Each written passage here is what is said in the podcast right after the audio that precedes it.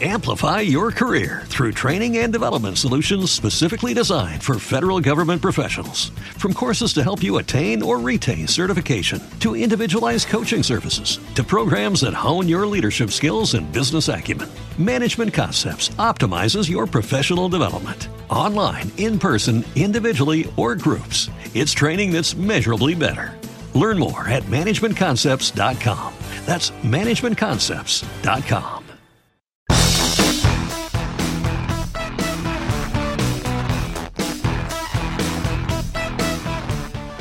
Bueno, aquí como la gente nos está escuchando en vivo, ahora mismo acabo de recibir un mensaje, porque aquí uno no puede decir nada.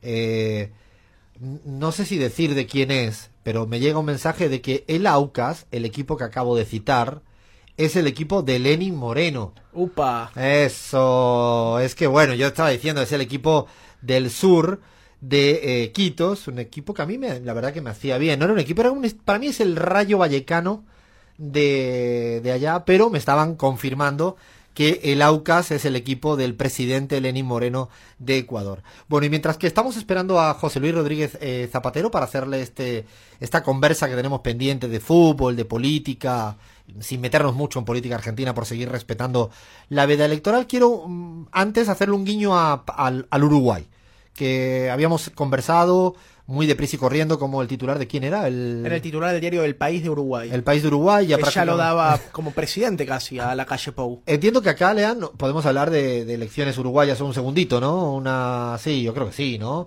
No, ay, no, ay, que- ay, ay, no no creo sé. que haya veda electoral acá, cosa voy preso yo. No, sí, bueno, yo soy español, puedo decir. No, no, no. No, a ver, que- no. Quería preguntarle a, a Yair, que ha estado siguiendo bastante lo que ha ocurrido en los debates, en la política uruguaya de las últimas semanas. El escenario, yo creo que se están anticipando, y ahora ya te abro la con provocación, se está anticipando un escenario que todavía no ha ocurrido, que es el balotaje. Creo que hay demasiada discusión sobre el balotaje. Es más, me atrevería a decir que fijaros que en Bolivia el balotaje, el espíritu del balotaje se coló en primera vuelta. Hubo y ganó Evo Morales por, por encima de 10 puntos. La gente no votó al tercero, sino votó al segundo precisamente porque se instaló un espíritu mm, segunda vuelta en la primera vuelta. Me explico, es decir, la gente plebiscitó contra Evo Morales, pero al final no. Evo Morales sacó el 47-48% de los votos, que es muchísimo, es muchísimo después de 14 años de gestión, y logró ganar en primera vuelta. Y la pregunta que te hago es cómo ves el panorama hoy, a un día de las elecciones en el Uruguay, con fragmentada la derecha, con un frente amplio que pareciera que va creciendo. ¿Qué intuyes para mañana, Jair? Y mañana va a ser una parada importantísima. El Frente Amplio tiene como esta tradición de ir de menos a más en las campañas. No sé si alguien ha seguido un poco las campañas de Uruguay, pero culminó su cierre de campaña con una masiva movilización, con una politización grande y también... Mucha gente, ¿no? Se vio en la mucha fotografía. gente en la calle, mucha gente en la calle, eh, más despliegue territorial de lo que había sido la campaña anterior. Me parece que a medida que avanzó el tiempo se dieron cuenta de que tenían que empezar a salir, a moverse, a movilizar ese voto, que a veces es un voto vergonzante, que no sale a decir a quién vota, pero que finalmente le da el apoyo a la continuidad de un proyecto progresista de los más prolongados de la región, el de Uruguay. Es cierto que, justamente Daniel Martínez ha ido como un poco cada vez agarrando más cancha y obteniendo, pareciera, según indican muchas encuestas, eh, estar por encima del 40%. No creo que pueda ganar en primera vuelta porque se exige en el Uruguay, hay que recordar siempre este dato, de que se exige para ganar en primera vuelta por encima de 50 puntos. Pero ¿crees que se va a distanciar suficiente de la calle Pou para esta victoria amplia posible en la primera vuelta marque el escenario de la segunda? Yo creo que el escenario interesante que se abre es que todos los que fueron electos presidentes en Uruguay antes generaron una mayoría parlamentaria. Y hoy en día está muy en discusión todos los sectores, tanto los blancos como el Frente Amplio, está discutiendo el reordenamiento de las mayorías parlamentarias. Yo creo que a Martínez le va a ir mejor de lo que los medios de la derecha esperan. Vamos a ver cuál va a ser la diferencia. Y otro dato que surge en Uruguay es esta nueva, nuevas derechas a tonos con la región de Manini, un ex... Es eh, interesante ese dato. Yo digo que es bueno porque ha sido probablemente menos comentado, ¿no? Es como pasó con... No, no militar, porque entiendo que Manini es militar, ¿no? Es ex militar, sí. Es ex militar. Bueno, el, el otro caso, eh, eh, fenómeno, que yo creo que habría que estudiarlo. Y me atrevo a decir que el equipo de investigación de la pizarra eh, con Abraham, con Chris Martin, hay que estudiar el fenómeno del pastor coreano, y perdonen que me, que me vaya a otro país, ¿eh?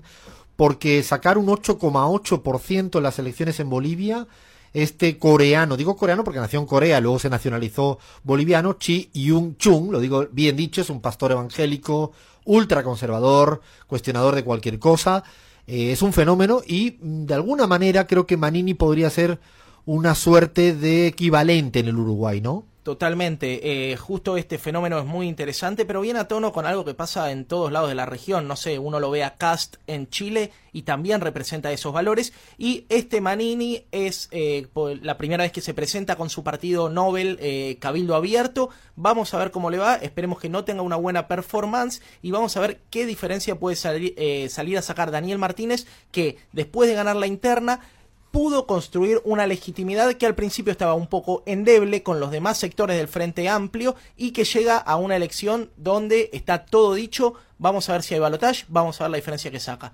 Alfredo, quería, y Jair, quería mencionar la, importantísima movilización que tuvo hace un par de días Uruguay en contra de la reforma impulsada por el senador opositor del Partido Nacional, Jorge Larrañaga, que proponía crear una Guardia Civil eh, con 2.000 integrantes que tendrían la posibilidad de realizar, entre otras cosas, allanamientos nocturnos en los domicilios privados. Digo, una marcha eh, multitudinaria. Eh, la gente en Uruguay se expresó en contra de esta reforma de ultraderecha y expresó también su solidaridad con lo que estaba sufriendo el pueblo chileno. Creo que eso un poco marca la agenda de lo que se va a votar este domingo.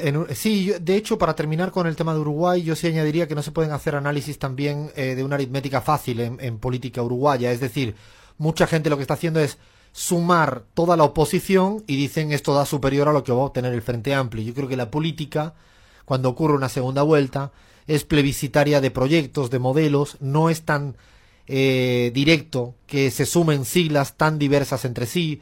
El fenómeno Manini no sé si va a querer, eh, no sé, él mismo boicotearse hacia adelante dándole el respaldo a la calle Pou o a Talvi. Eh, es decir, yo creo que no podemos hacer este tipo de extrapolación tan inmediato de primera vuelta a segunda de manera simple. A ver, para terminar, porfa, Yair, sobre Uruguay. Para terminar, un dato interesante para acá en Argentina que tuvimos debate es que el escenario está tan polarizado que al debate no lo invitaron a Talvi solamente fueron la calle Pou y Daniel Martínez. Dense una idea de también lo que opera detrás de eso. se imaginan, debate, ¿no? Se imaginan que acá solo hubiera ido lo primero y segundo, ¿no? Estarían diciendo que hay una falta de democracia. Escándalo. Escándalo. Y es raro, sí, es raro. Yo creo que eso le convendría más, le convenía más a la calle Pou para polarizar mucho más y anticipar un escenario de, de segunda vuelta. Bueno, hasta aquí el repaso de la política también uruguaya, que siempre a veces le dejamos un poquito de lado porque estábamos más pendientes de lo que ocurría en la Argentina, en Bolivia, en Chile, en Ecuador.